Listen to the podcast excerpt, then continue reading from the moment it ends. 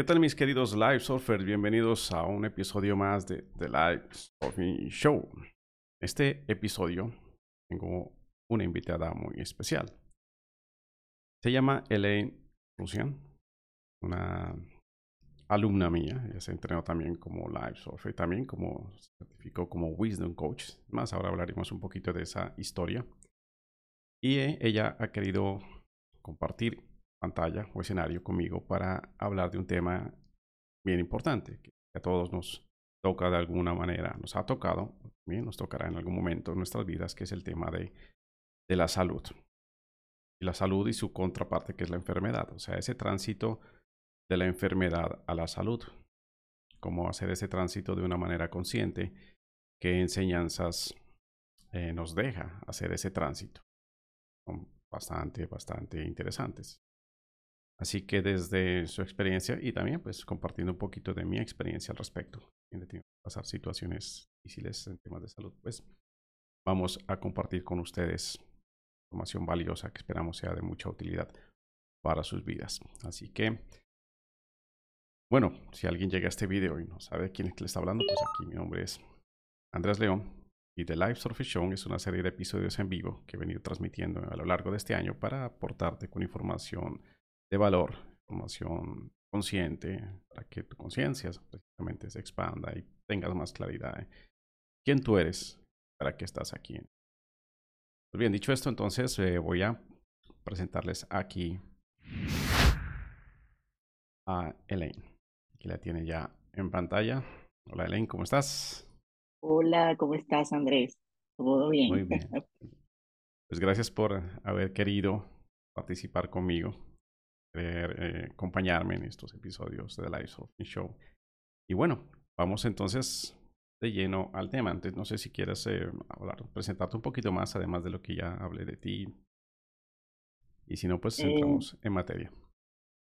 Sí, bueno, me llamo Elaine Rusian, como ya Andrés lo comentó. Y este, venezolana, vivo aquí, estoy radicada ahorita en Estados Unidos, en el, en el, en el estado de Utah. Y bueno, vengo aquí o estoy aquí para darles una información valiosa que pueda servir de alguna forma a través de la experiencia eh, mía y la de Andrés también, pues ustedes puedan tener este, una información que de valor, de mucho valor. Muy bien. Hablando de, un poquito de, la historia de cómo nos conocimos, que creo que es interesante también poner en contexto a nuestros, a nuestros eh, seguidores, a nuestra comunidad. Es interesante porque eh, en el estado de Utah, donde yo viví también unos años, yo viví un, precisamente un episodio de enfermedad. La certificación en coaching que el yo la había brindado en, acá en Colombia, Panamá y estaba en Estados Unidos ya queriendo llevarla y cuando yo comencé, cuando prácticamente cuando nos mudamos allá, ahí fue donde se me disparó una situación de enfermedad, precisamente una mudanza, una mala fuerza y eso me molestó, o sea, unas hernias que tenía como que ya listas para totear, ahí totearon y quedé yo mal, quedé sin poder caminar durante varios meses el hecho de estar apenas llegando ya no tenía los papeles arreglados, bueno, no tenía seguridad, no tenía acceso al, servicio médico, hizo que varios meses yo fuera, eh, mi salud se fuera deteriorando. Fue una situación más bien milagrosa que luego permitió que yo pudiera ser operado. Y bueno, y de ahí unos meses de fisioterapia todo el tiempo. Y ahí comencé entonces a ofrecer otra vez servicio de certificación en coaching y ese grupo que logré armar allá, pues ahí fue que llegó LA, por cosas así muy de la vida, o sea, una resonancia, una conexión muy bonita. Y justo ella, ya les contará ya más detalles, también venía de pasar unos episodios difíciles de salud. O sea, fue como una, un, encuentro ahí muy, muy espejo que nos hallamos allá. Tal que ese grupo se dio y Elaine fue de ese grupo, como esos procesos de certificación mueven muchas cosas internas, fue finalmente la única de ese grupo que logró culminar su certificación o bien comprometida en eso. Y bueno, eso ya fue hace unos añitos atrás, unos cuatro o cinco años, ¿no es cierto? Sí. Y bueno, ya ahora este año volvimos a reencontrarnos. ya me contactó. Bueno, también entraremos en detalle de eso, pero lo bonito es que aquí estamos partiendo y estas experiencias de salud que ella ha vivido y quien nos contará más detalles, pues dejan enseñanzas muy valiosas y por eso es que hemos querido compartir aquí con ustedes. Entonces, pues es muy grato para mí por eso tenerla aquí en pantalla, Elaine. Es como muchos alumnos actuales que tengo actualmente, que hay una conexión bonita, pero no he tenido la, la presencia física con ellos, o sea, no los conocí en persona, en cambio con Elaine sí tuve esa, esa dicha, ese honor de poder haber sido su mentor así en presencia. Encontrábamos en los, los eh, tiempo el programa se daba a través de, unos, de unas inmersiones o unos encuentros presenciales y ahí estábamos trabajando en Así que bueno, vamos a entrar entonces en materia. Elin, cuéntanos, ¿qué es para ti la verdadera salud? Bueno, la verdadera salud es cuando te haces consciente de que algo puede estar pasando, bien sea emocional, bien sea física, eh, algo que te esté molestando.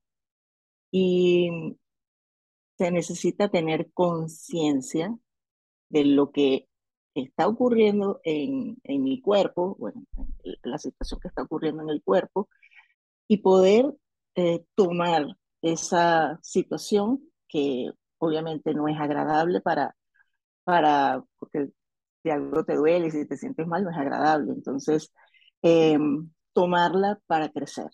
Esa conciencia de decir, tengo esto, lo tengo que superar y quiero seguir adelante.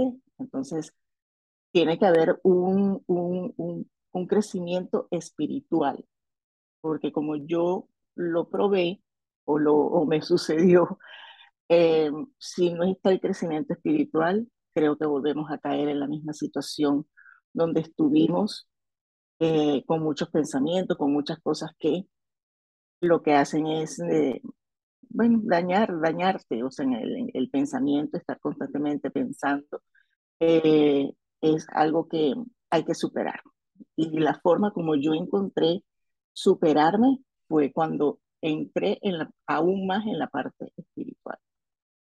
Muy bien, o sea, podríamos decir entonces que la verdadera salud no es una salud en la cual uno trate solamente los síntomas.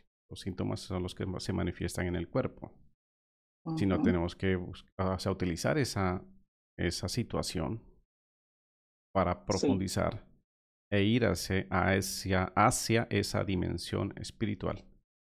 Y ahí entonces vamos a hallar ya causas reales de para qué es que nos llegó esa situación de enfermedad. Y al tomar conciencia entonces de esas eh, lecciones o enseñanzas que la vida quiere que tomemos conciencia, entonces ahí comenzamos realmente a, sanar esa parte manifestada en nuestro cuerpo. El cuerpo vendría a ser simplemente como una, pantalla donde se manifieste algo que está muy dentro de nosotros. ¿okay? Entonces, en términos generales, bien, eso es para clarificar un poquito para las personas que nos están escuchando, que no estamos aquí desde un contexto médico, no somos médicos, ni ella ni yo. No estamos aquí hablando de medicina, sino de una estamos haciendo un abordaje de conciencia, o sea, espiritual, en el para qué es que las enfermedades llegan a nuestra vida y cómo podemos, desde un abordaje espiritual, si bien inclusive no sanar la parte física, sí extraer la enseñanza de esa situación. Entonces, vamos un poquito en, como en, en, detalle, en concreto. Me gustaría de pronto que les cuentes aquí a las personas, leen el, la historia, o sea, tuya, o sea, qué enfermedades fueron las que te golpearon en su momento. Recuerdo cuando, como les decía antes, nos encontramos, estábamos saliendo de unos episodios difíciles, difíciles de y así todo. Entonces, para que sepan las personas que no son cosas así leves, o sea, no, era, es un dolorcito de cabeza, eran cosas. Entonces, cuéntanos un poquito esa historia, Elaine. Bueno, este, todo comienza en el año 2005, 2006, donde em, estaba buscando a mi hijo y me caí en, cruzando la calle, como la grama tenía como un huequito, y ahí, ahí me caí con mi hijo. Entonces, yo en la supervivencia, o sea, cuando de protección, no sé, que eso lo hacemos todo el tiempo cada que nos vemos en peligro, era que mi hijo no se golpeara. O sea, e, e hice un movimiento para que él no se golpeara. Pero después ahí eh, me empezó a doler atrás en la columna, como a los dos días me, me empezó a pegar bastante en la columna y decido ir a mi, a mi médico traumatólogo eh, y para decirle pues que me dolía la columna. Y gracias a él, que me dijo, vamos a hacer algo, yo te voy a hacer el, el, el, examen de la columna, pero también vamos a ver la parte de adelante porque pueda que estés inflamada, a lo mejor estás, este, eh, tienes inflamado el útero, todo eso. Y bueno, en efecto fue así. Y ahí fue donde vieron un lunar de sangre en mi hígado, el cual ya estaba en una, en una etapa ya mm, grande, pues de 5 centímetros, ya se puede decir que es un, em, un lunar bastante grande, donde, donde lo que hay que hacer es operar. Entonces ahí mm, empecé a hacer este, bueno, cuando me dijeron, cuando me dijeron que había algo en mi, en mi hígado, obviamente el susto fue muy grande. Entonces, ese lunar es un lunar de sangre, como ya les dije, em, que no es que no exista en, en, en nuestro cuerpo. Eh, esos lunares que salen en la cara, que de repente son rojos eh, o que no salen en una parte del cuerpo, pues a mí me, me nació, cuando creció, fue en el hígado.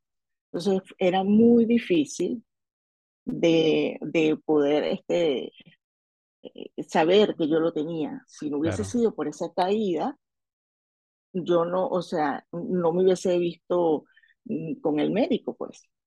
Entonces ahí empieza una serie de, bueno, de exámenes, situaciones así que, que todas médicas, resonancia, tomografías y todo eso. Lo cierto es que eh, yo pasé un año buscando quién pudiera verme, mm, porque no habían médicos, que como que eh, em, no querían como que em, eh, asumir, no, no, no conseguía un doctor cirujano que pudiera este, decir, vamos a, a ver qué pasa.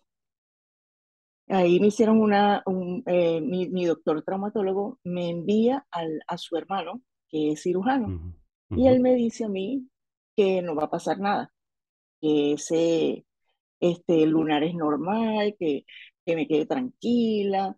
Entonces, bueno, así fue, me quedé tranquila. Es lo que sí, a mí me habían visto unos pólipos también en la vesícula, y me dijo, lo que sí tenemos que hacer es eh, lo de la vesícula para sacar los pólipos que están allí.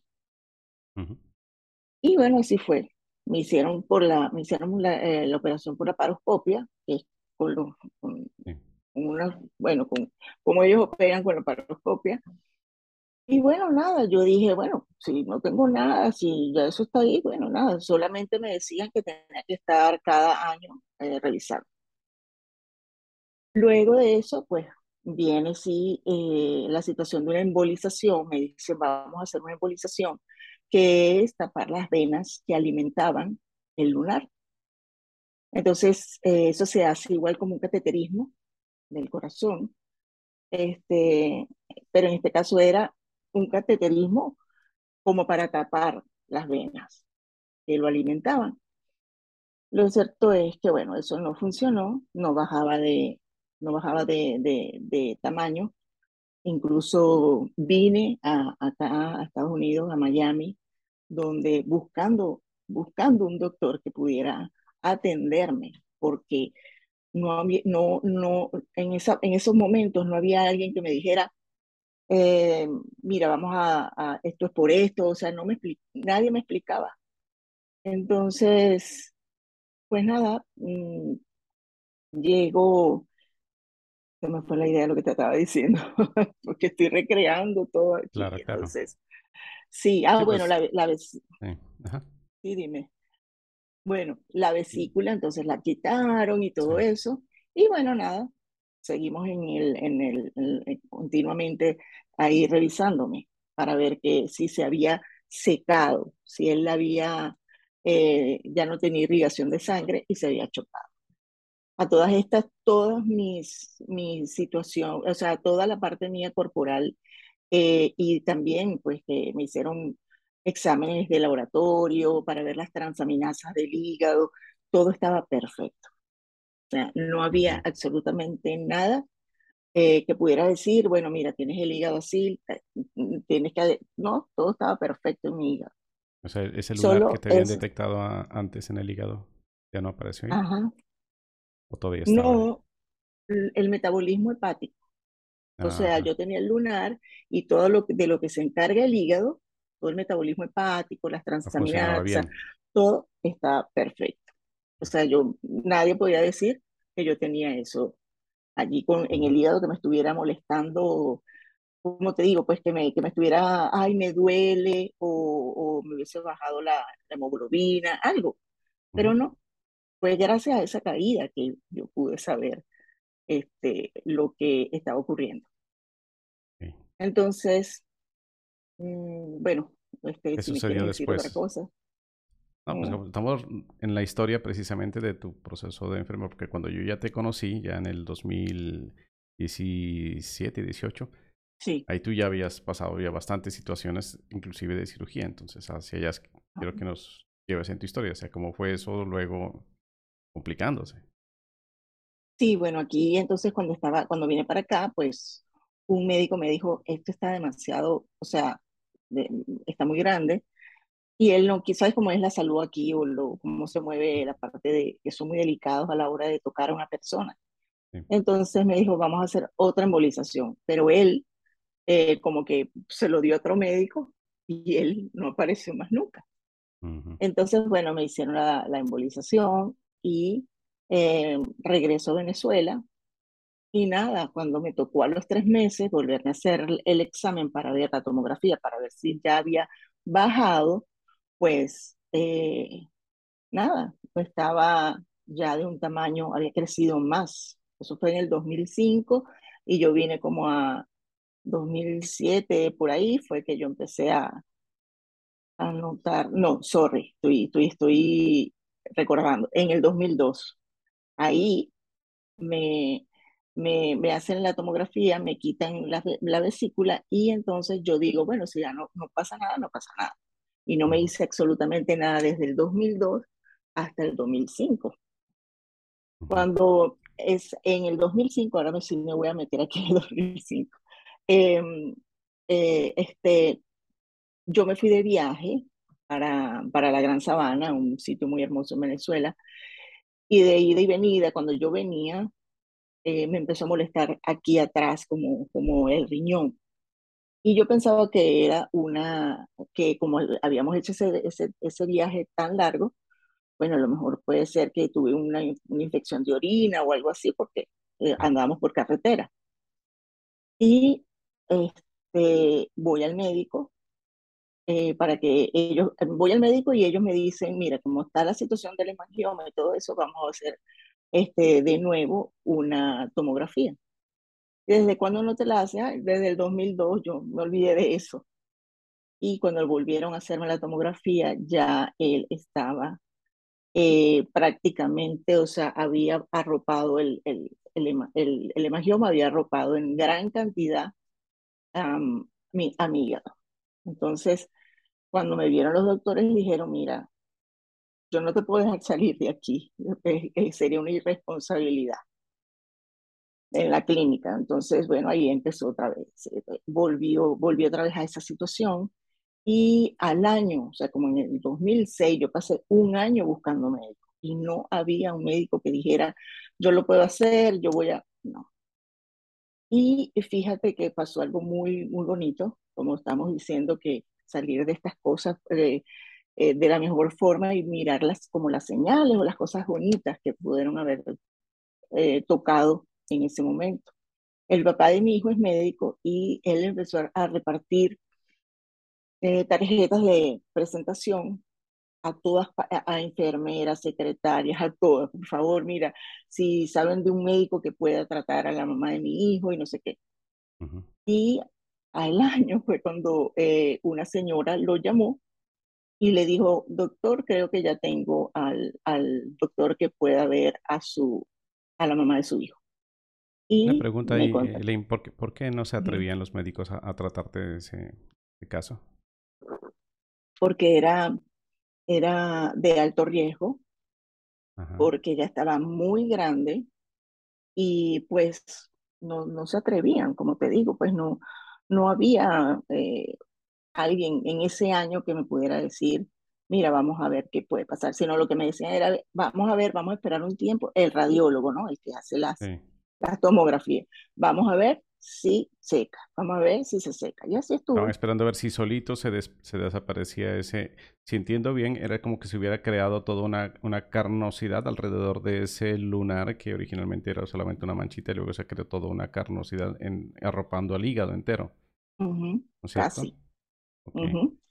Entonces allí em, em, me consiguen, la señora llama y le dice a mi, al papá de mi hijo, dice eso, ¿no? Ya yo creo que este doctor sí va a, a ver a, a, Elaine.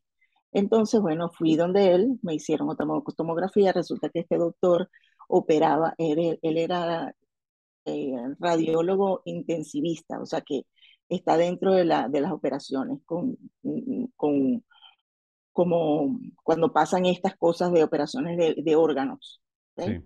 Entonces, bueno, él este, me dijo cuando vio la, la cuestión, o sea, cuando vio la, la tomografía, eh, llega y me dice, mira, esto no tiene, esto no tiene para dónde ir, yo no puedo hacerte otra embolización, que es como te digo, tapar las venas, porque esto está, o sea, esto está muy grande. Yo, doctor, sí, pero es que yo no sé, no me, no me, no tengo un doctor que me haya dicho nada.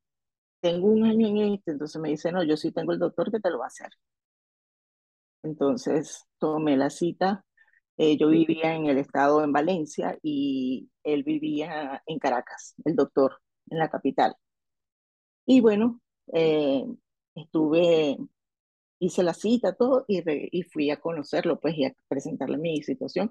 El doctor, el doctor radiólogo, se llama, se llama Yurki, o de apellido Yurki, me transfiere con él y, y ellos se conocen. O sea, e, ellos están en quirófano juntos en, en algunos momentos. Entonces, bueno, ya él había visto y me dijo, no, yo no, no podemos hacer más nada, hay que operar. Ya él, él era un médico, por decirlo, como que estaba en una clínica muy, muy, eh, muy buena, pero no era clínica como de renombre, como hay clínicas en la, en la capital, pues. Y bueno, nada, este, me dijo, vamos a hacer algo, eh, vamos a operarte en enero. Yo estaba más o menos como noviembre por allí que lo, que lo conseguí. Y nada, vamos a celebrar Navidad, vamos a hacer todo, y en enero, entonces, eh, y me explica que la operación tiene que ser abriendo mi abdomen, no podía ser por la paroscopia, porque ya estaba muy grande. No había manera de decir que por la paroscopia eh, podían extraerlo. Él decidió operarme este, y yo, por supuesto, en ese momento lo que quería era estar tranquila. Sin embargo, yo no tenía, había, ah, pasaba algo en mí también. Yo no tenía unos malestares que me pudieran mantener eh, acostada. Ah, me daban dolores y, ok, no, dolores no, perdón. Era como sentir algo caliente ahí en el hígado. Era como algo que me quemaba. Entonces, cuando eso sucedía, yo sí buscaba la manera de estirarme, eh, de acostarme como para estirar el abdomen y todo eso. Bueno, este, y el doctor me dice, bueno, vamos a operarte. Me, opera, me operan en enero. Mm. Él me dijo, vamos a quitar el 50% de tu hígado. Em, y el hígado regenera. So van, a, van a estirpar la mitad del hígado. Ajá. Este, eh, había que quitar el 50%, él me decía, porque no hay manera de poder quitarlo eh, por la paroscopia. Entonces, bueno, decidí operarme, me dice que una operación sencilla, no, me dijo una operación de alto riesgo, te lo tengo que decir, soy tu médico, tengo que decírtelo claramente. Eh, no puedo hacer nada para no eh, abrirte el abdomen de la forma como lo tenía que hacer. Y bueno, yo le dije, doctor, o sea, no importa, yo quiero ya superar esto, ya quiero, eh, ya esto me tiene en, agonía, ¿no? Y de paso que, bueno, tengo un hijo y mi hijo tenía 7, 8 años y era una situación para mí, pues, era fuerte en ese caso y me pedía fuerza para, para poder estar con él, pues, pedía que me, que todos, que todo saliera bien. Y bueno, nada, cuando entro a, a quirófano, Em, el doctor empieza la operación, por supuesto ya yo no sabía qué pasó, y empiezo a operarme y después de nueve horas eh, eh, sale y le dice a mis familiares que tuvo que parar la operación porque eh, no había forma, hubo, un corte en, en la aorta, en la vena aorta, porque él empezó ya a agarrar hasta esa vena, o sea, es decir, eh, esa, carnosidad que, había, que se había crecido alrededor de tu hígado ya estaba también cogiendo venas importantes de tu cuerpo. Y se alimentaba de la vena aorta. O sea, eso es, una cosa como un, como un tumor que estuviera, digamos, como casi como un, órgano y aparte que estaba ya tomando nutrientes del... Sangre. Wow, ajá. Sangre. Entonces, bueno, eh, entró quirófano, y como les dije, después de nueve horas eh, sale y dice, tenemos que, la INE se descompensó, eh, no pudimos terminar la operación eh, y la tuvimos que llevar a terapia intensiva. Entonces, ok, estaba obviamente en un estado de salud bastante fuerte. el doctor lo que dijo fue, o sea, ya médicamente no podemos hacer nada, tenemos que ver qué pasa, cómo responde y bueno, estar este, em, pendiente porque es muy delicada la situación de, de Elaine. Y bueno, me dejaron allí en, en, terapia intensiva yo me quedé con el abdomen abierto, con, con, con apósito, o sea, con gasas, muchas gasas para eh, evitar que siguiera yo Mm, descompensándome. Entonces el doctor dijo, tenemos que buscar 100 donantes de sangre, porque era algo que yo como que me hacían transfusiones y la, eh, eh, la, la, no, la aceptaba. Y, y, como que la botaba, así como me la ponían, la botaba. Entonces, eh, ahí, bueno, a los siete días mm, ya había, el doctor, perdón, el doctor, después de eso, tres días después dijo, ya estamos más recuperados en, eh, la situación de, de Elaine y vamos a, entonces a, operar para terminar la operación. Me vuelven a meter a quirófano, ahí pasaron como siete horas y el doctor no me pudo, el doctor no me quitó el 50%, sino que me quitó el 75% de hígado. Desde, sí, desde el 2002, eh, más o menos, hasta el 2006, él había estado creciendo hasta llegar a eso tan grande. Eh, cuando sacan, era, eh, eh, o sea, yo, por supuesto, tomaron fotos, era una cosa gigante, o sea, era como cargarlo con estas dos manos, ese, ese 75% de hígado con el celular allí. Entonces, bueno, me recupero, estoy siete días en terapia intensiva, cuando ya como que ya me despiertan, o sea, ya estaba mejor. Em, este, empezaron a suceder cosas ahí en la, en la terapia. Eh, empecé a, a, como te digo, a ver personas que no las conocía. Em, hubo un día en que sentí que habían lanzado algo en el techo esta es la parte que viví emocional y espiritualmente, ¿no?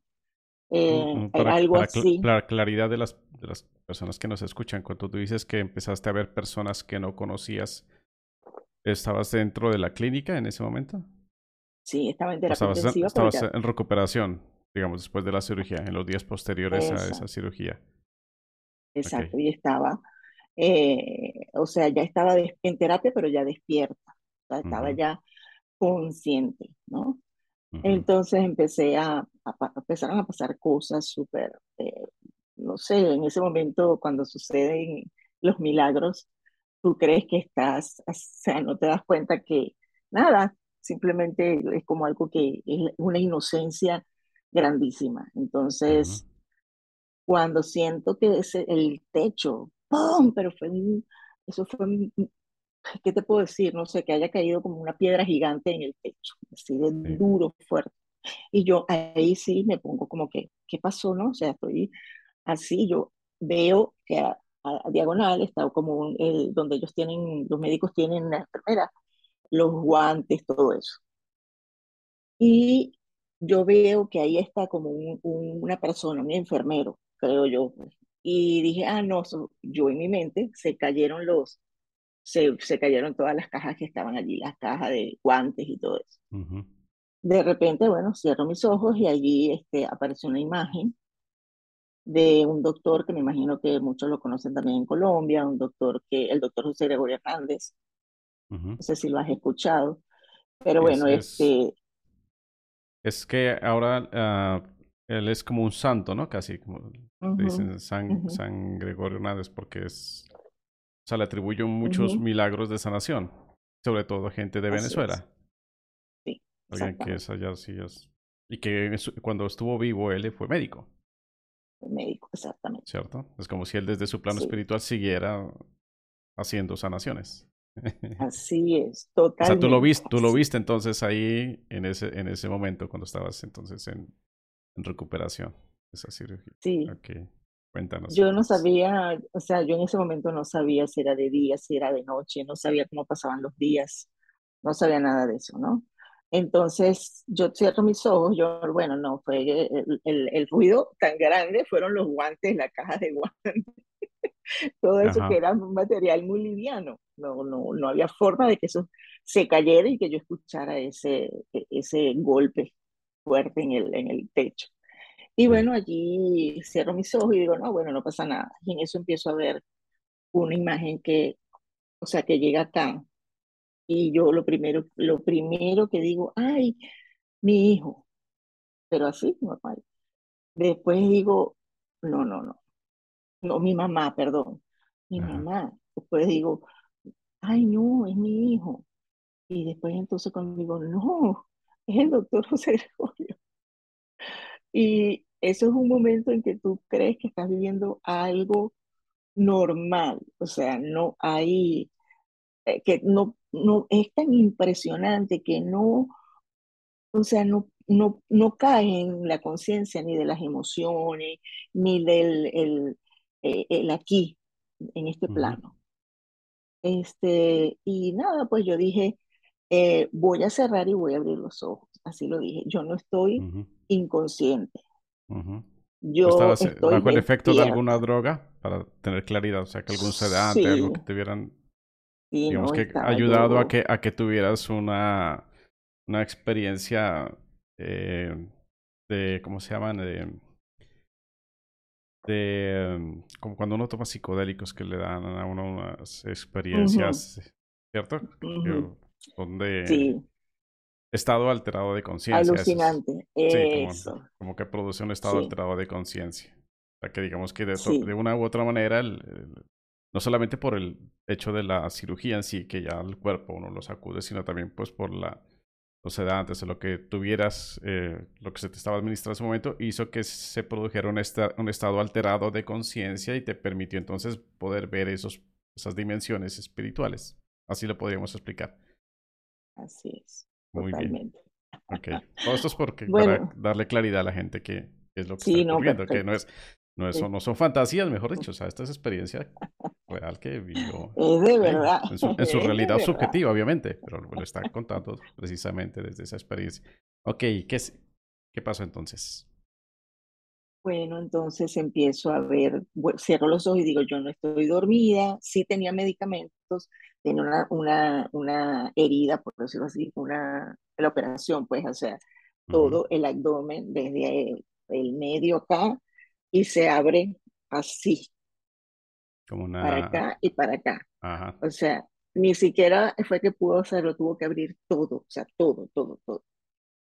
Bueno, entonces allí digo, no, es él. Le dije, voy a abrir y voy a cerrar los ojos.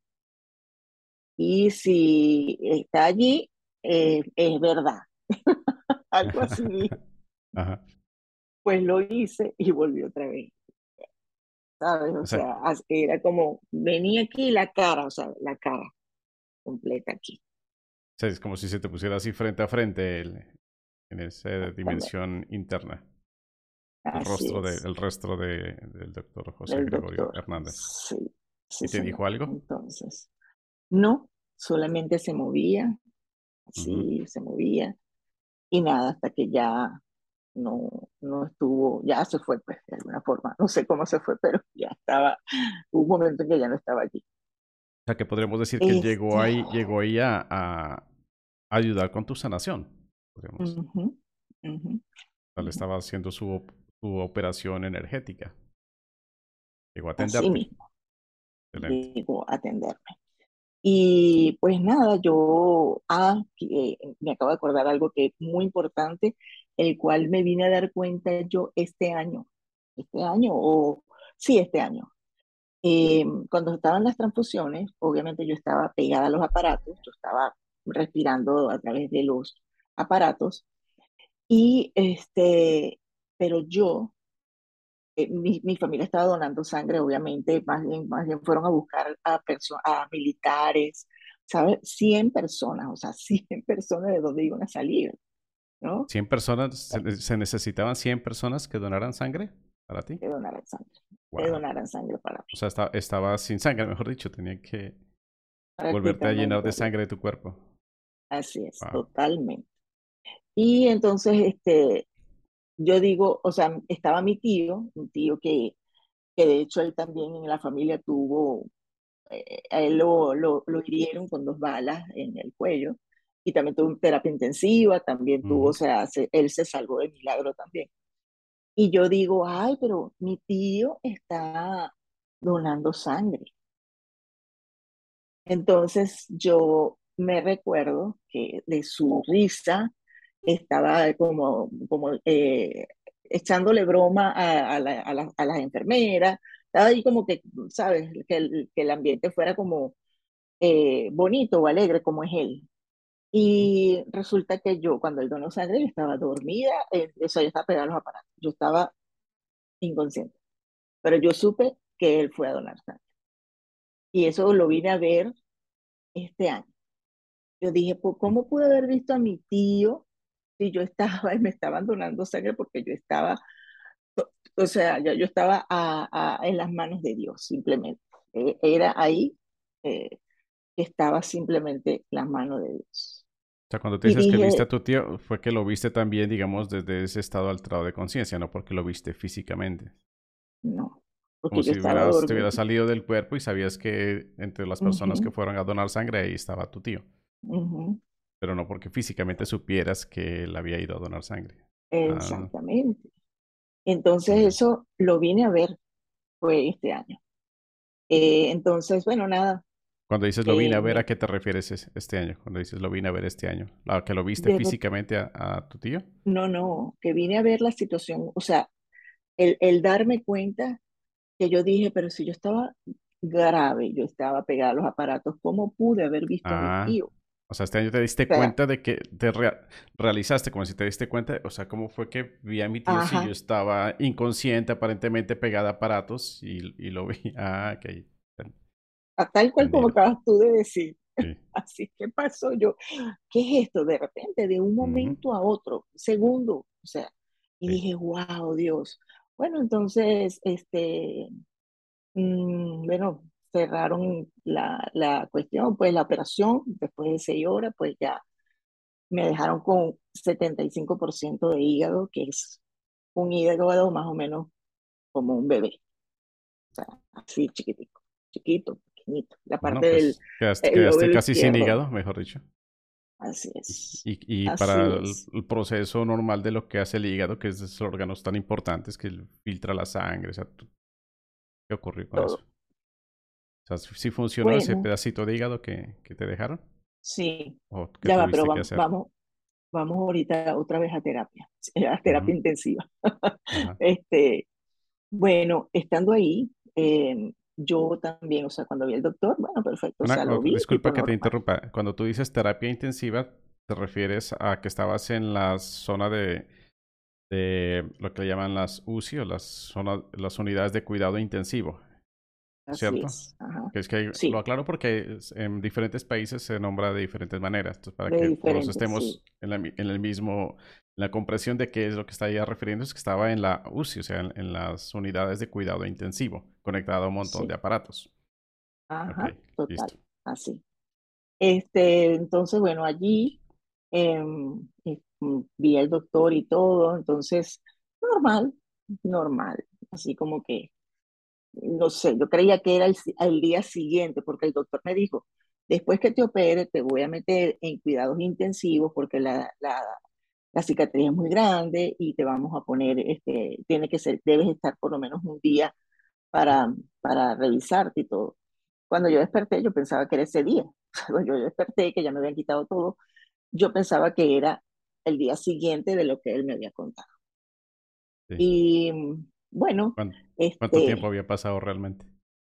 habían pasado como, como 10 días más o menos, entre el desastre de lo que pasó, de, de- Claro. de todo eso. Entonces, como te digo, después entran otra vez, me- una operación de 6 7 horas otra vez Ujú, y todo, pero entonces el doctor, este, pues se encontró con esa sorpresa de que me tuvo que quitar 75%, porque la tomografía no lo, no lo No agarró, no veía. tomó, no Claro. se veía.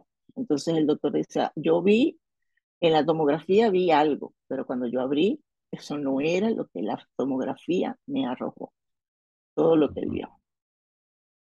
Este, y bueno, entonces, eh, estando allí en terapia intensiva, Eh, cabe destacar que cuando se cayeron las cosas, yo vi una enfermera que pasaba y dijo, ay, como que aquí como que está el doctor.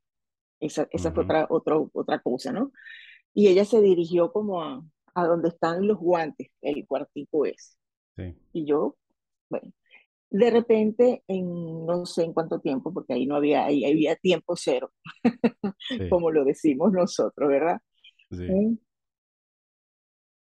Entonces, em, ajá, yo no sabía nada de, de- del tiempo ni nada, pero vi a una chica que se, yo estaba acostada y se estaba aquí, me puso la mano en la frente y le dijo una señora que estaba detrás de ella, como así, aquí estaba la chica y Ujú, la señora estaba como así.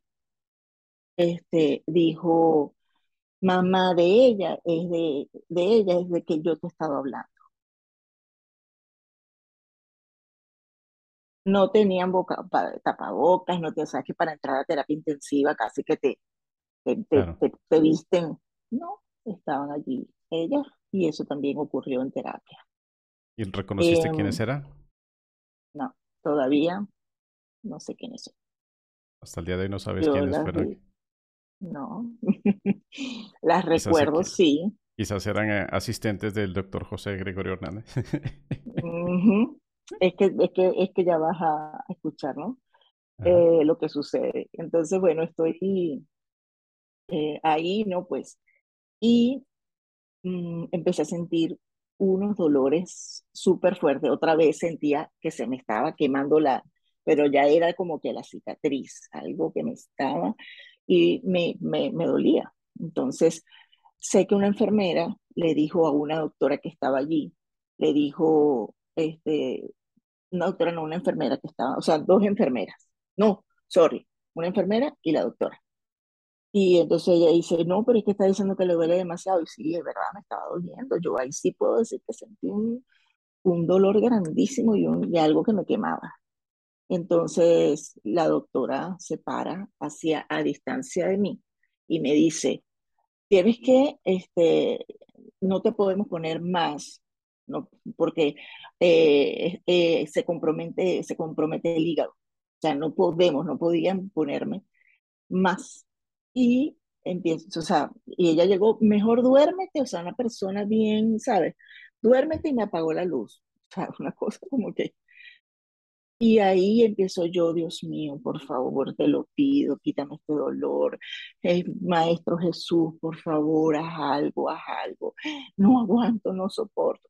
Y en eso entra la jefe de, enfermera, que es la que viene a, a monitorear a todas las enfermeras y todo. Viene esa enfermera, la jefe de las enfermeras, y la, la enfermera le dice, no es que ella está quejándose mucho, ella tiene demasiado dolor, pero la doctora y tal, no sé qué, yo, pero esta niña está sufriendo, no puede ser, dice la enfermera. Ponle no sé cuánto, de no sé cuánto, de no sé cuánto, o sea, el, medicamento. Y ella dijo, pero no, pero es que no puedo, yo asumo, digo así. Pero esta niña está sufriendo demasiado. Y bueno, imagínate tú, sé que hubo una situación allí donde la doctora se molestó y tal, y pasó una carta, como que, ¿por qué pasaron por encima de mí? O sea, era ese, mucho ego, pues vamos a decirlo de esa forma. Y bueno, nada, este, ahí logré de verdad calmarme cuando me pusieron ese calmante, y yo lo que puedo decir es que tanto que estaba pidiendo yo y llegó alguien, sí, o sea, sí me lo hicieron, o sea, sí me quitaron el dolor. Llegó esa enfermera que, bueno, pues que cuando me pusieron el, calmante, mira, yo volví otra vez como a, respirar. De repente salió ella. Y bueno, entonces estoy allí ese tiempo, y después me dice, mira, de, eh, vamos, nos vamos para el, para el cuarto. Ya sales de aquí, ya estás bien, me dice una enfermera. Y yo juraba que, bueno, no sé, no sé, yo no sabía nada de nada. Entonces cuando salgo, por supuesto, estaba mi mamá y este, yo llego y le digo, mamá, vi al doctor José Gregorio, pero sí. Y ya mi mamá, o sea, estaba, sí, mi amor, sí, mi vida, sí, mi amor. Tranquila, tranquila, sí. Ajá, sí, mi vida, y no sé qué, yo, no, y tal, me pasaron para la, para la habitación, obviamente me prohibieron las visitas, yo estaba en una condición bastante delicada, em, y bueno, mm, recuerdo que me, tenía, me empezaron a hacer como las terapias físicas, ¿no?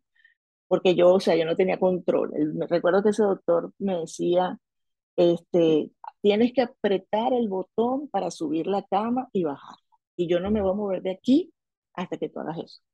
Y de, yo trataba de hacerlo, la coordinación, se me movía el dedo así, no podía. Y bueno, él, él, era el fisiatra, el que te, el que te, como que el que te, hace terapia para respiración y todo. Entonces me dice, bueno, ya vamos, tenemos que caminar al siguiente día, pues no se me para, o sea, ya me, ya me levantan y recuerdo que una enfermera dijo, ¿quieres la andadera? Yo le dije, no, yo no quiero andadera. Yo me sentía más viva que nunca espiritualmente. Es un estado que no se puede explicar. No he podido dar con las palabras porque no hay palabras para poderlo explicar. Lo que, lo que yo viví en ese tiempo, para mí espiritualmente, era una, una sensación de tanta paz que mi cuerpo pasó a ser como secundario. O sea, no, o sea, nada, eso no me, es que es impresionante, en verdad, yo estoy contando de nuevo y, y es impresionante, esa paz yo quisiera volverla a tener, imagínate, lo he pedido. Entonces, bueno, el doctor llega y me, me dice, no, vamos a empezar a caminar, que no sé qué, qué tal. Y entonces, eh, cuando voy caminando por el pasillo, yo tenía dos, tenía dos drenes, dos mangueritas, uno que drenaba la cicatriz y el otro drenaba la cuestión del, del, hígado. y yo, bueno, nada, yo no quiero ir. Me fui con mi mamá caminando con el, la cosita de esta que rueda y todo, y los drenes, los, los me los puse como que por aquí para poder caminar. Y resulta que de un momento a otro empiezo a sentir un dolor atrás en los talones de los pies.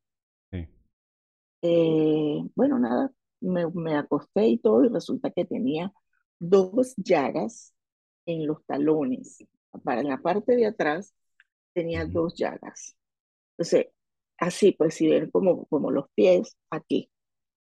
y se empezaron a llenar de, de agua, pues eran unas, unas llagas que ya, estaban muy grandes y resulta que en terapia intensiva, como no me podían mover, imagínate, Ah, se, o sea, se descaraste la piel ahí. ay, Mm, entonces eh, el doctor Carreta, que es mi, mi médico, el hepatólogo, sí. eh, le dice a mi, a mi, al médico fisiatra, porque tuve varios médicos también, o sea, eh, él le dijo, mira, pero no puede caminar porque no tiene hígado para metabolizar más nada. No, no hay hígado para metabolizar. Y entonces él dijo, pero no, yo no voy a, yo no voy a, a no vamos a retroceder a lo, porque ya ella ha avanzado. Y entonces resulta que él dice, yo voy a drenarle las llagas. De ahí pusieron una cuestión, acomodaron ahí, entonces el doctor con una inyectadora jalaba el líquido y me quedaban como espichaditas, pues me quedaban espichaditas y entonces yo ahí era donde salía a caminar. Él, me la- él las drenaba y yo salía a caminar en puntillas. No sé cómo lo hice, pero en puntillas, con todo eso que tenía yo en mi cuerpo. Y yo, no, no pasa nada, y caminando en puntillas, así, hacía mi broma de tal, no sé qué, y volví a mi cuarto. O sea que digamos la En- condición tuya que era, era tan difícil a nivel de tu cuerpo, el hígado casi sin funcionar, o sea, no tenía la capacidad ni siquiera de ayudar a, a sanar esas escaras que se te habían creado en los talones.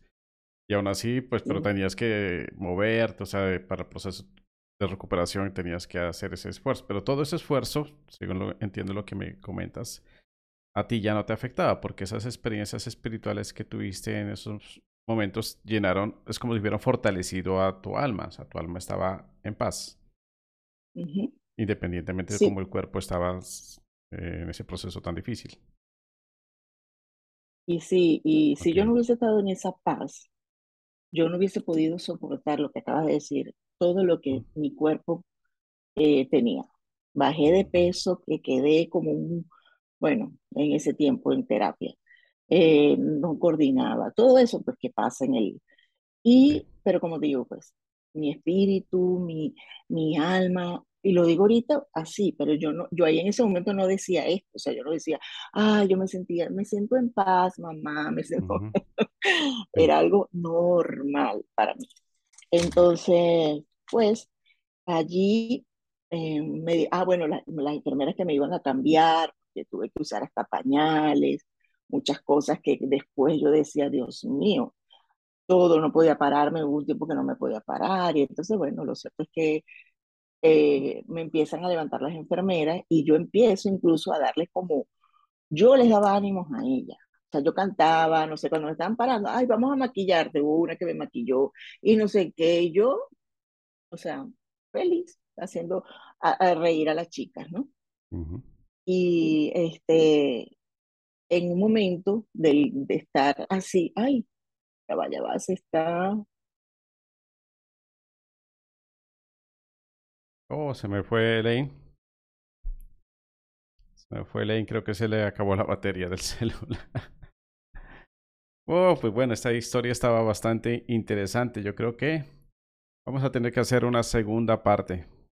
Estaba súper interesante. Más, yo no conocía todos esos detalles que nos estaba compartiendo ahora Elaine. Yo sabía que había pasado un- unos procesos de enfermedad difíciles cuando yo la conocí en Estados Unidos, inclusive en Estados Unidos. Ella está contando la historia que pasó en Venezuela. Más cuando yo la conocí en el 2017 en, o 18 en Estados Unidos y apenas había salido de otra cirugía. O sea que esto tiene, continuará, mejor, tiene un continuará. Y como pues bueno, pasó esto pues de que se quedó sin batería. Entonces eh, habrá una segunda parte, habrá una segunda parte de este interesante episodio sobre la salud, la enfermedad y todo el contexto espiritual que ello conlleva. Así que muchas gracias, mis queridos live sources, por acompañarnos en esta primera parte. Ya les avisaré a través de mis redes sociales cuando vamos a programar esta segunda parte para que Elaine nos termine de contar esa historia y las enseñanzas que todo esto que ella ha vivido pues le ha traído a su vida.